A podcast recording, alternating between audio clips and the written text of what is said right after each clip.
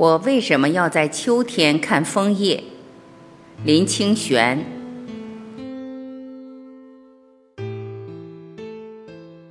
记得那一日，在某处山林，枫树牵着枫树，几乎毫无间隙地染满了整个山岭，绿的、黄的、橙的、橘的、红的。我仿佛走入了一个梦境，完全被温暖的红色系所包围。静静的枫树已经够美了。风来的时候，就像远方寄来的许多信件，飘洒在空中，旋转、飞舞、回荡，轻轻地落在脚边。林中的地上，枫叶已堆高到半尺，人只好踩着繁美的枫叶前行。每一步，碎去的枫叶都用沙哑的声音唱着秋天的歌。就让我一直沉醉在这样的梦里吧。我漫步枫树林，有一颗童话的心。突然，从枫树林边飘来一阵浓郁的香气，把我从梦境与童话中唤醒。循着香气与飞烟的所在，原来是路边小店在油炸着食物。上前相认，炸的不是别的，正是一片一片枫叶，有绿，有黄，有红。枫叶被裹上了鸡蛋白与面粉调匀的佐料，放入油锅中炸，称作洋物或甜不辣。一下子，丢入的枫叶就浮出锅面，每一片都是整整齐齐的五角星，面粉中还隐隐透出色彩。我万万没想到，油炸过的枫叶还这么美。我更没想到的是，枫叶竟然可以吃，还可以在路边贩售。我买了一盘枫叶炸成的饼，走到枫树下的石椅，静静地品尝。真正没想到的是，枫叶竟然如此美味。其实枫叶本身是没有味道的，但是坐在千株万株枫树间，看着枫红层层，枫叶飘飘，枫叶饼就好像饱含了秋天的味道，盈满了童话与梦，歌声与诗。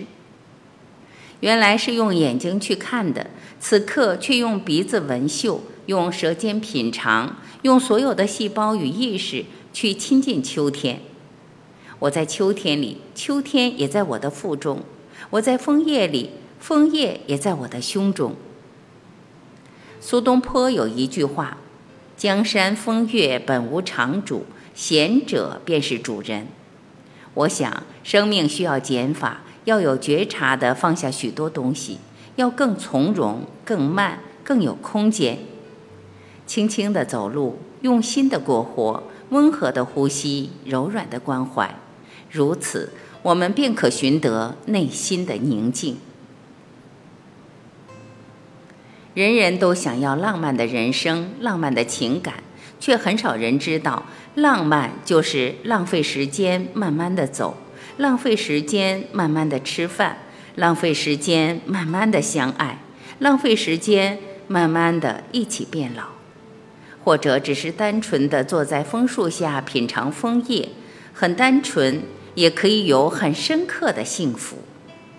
据说那不同颜色的枫叶味道都不一样，艳红的最好吃。好吃的枫叶一定是树上采来，落到地上就不能吃了。我看着盘中的枫叶饼，那么微细的不同，几乎是难以分辨的，就像要分辨树上的枫叶一样艰难。呀，这整山的枫叶与盘中的枫叶一样，它的美，它的味道，并不在枫叶本身，而是美的心对秋日梦境的寻索，是一个色彩旅行的探知。我千里而来，不只是为了枫叶。而是隐藏在枫叶背后那浪漫的心情，正如我吃了枫叶饼，是想寻找那未知的感动。人要超脱一切是很艰难的，但是如果完全的被美所包围，在那幽静的时空，我们会忘忧无虑，放下一切的烦恼。人如果静下来，就会被波动的意念所扰乱。如果有好奇的追索，意念就会专注，就像吃第一口的枫叶饼，接下来又喝了枫叶煮的苦茶。走出枫叶满满的山林，我想在这波动纷扰的人生，使我们超脱的是专注，特别是专注在比俗世生活更多的美境。生命的实质是空无的，串起这空无的，只是一个个有感有悟的刹那，刹那就是生命的本身。某年某月某日，我曾在林间感受到那一刹那。我就有一刹那真实的活过。人生的美丽的确短暂，好好的活在现前的这一刹那，这是人最真实的生活。一刹那实存于心，美在秋天，必会浮现。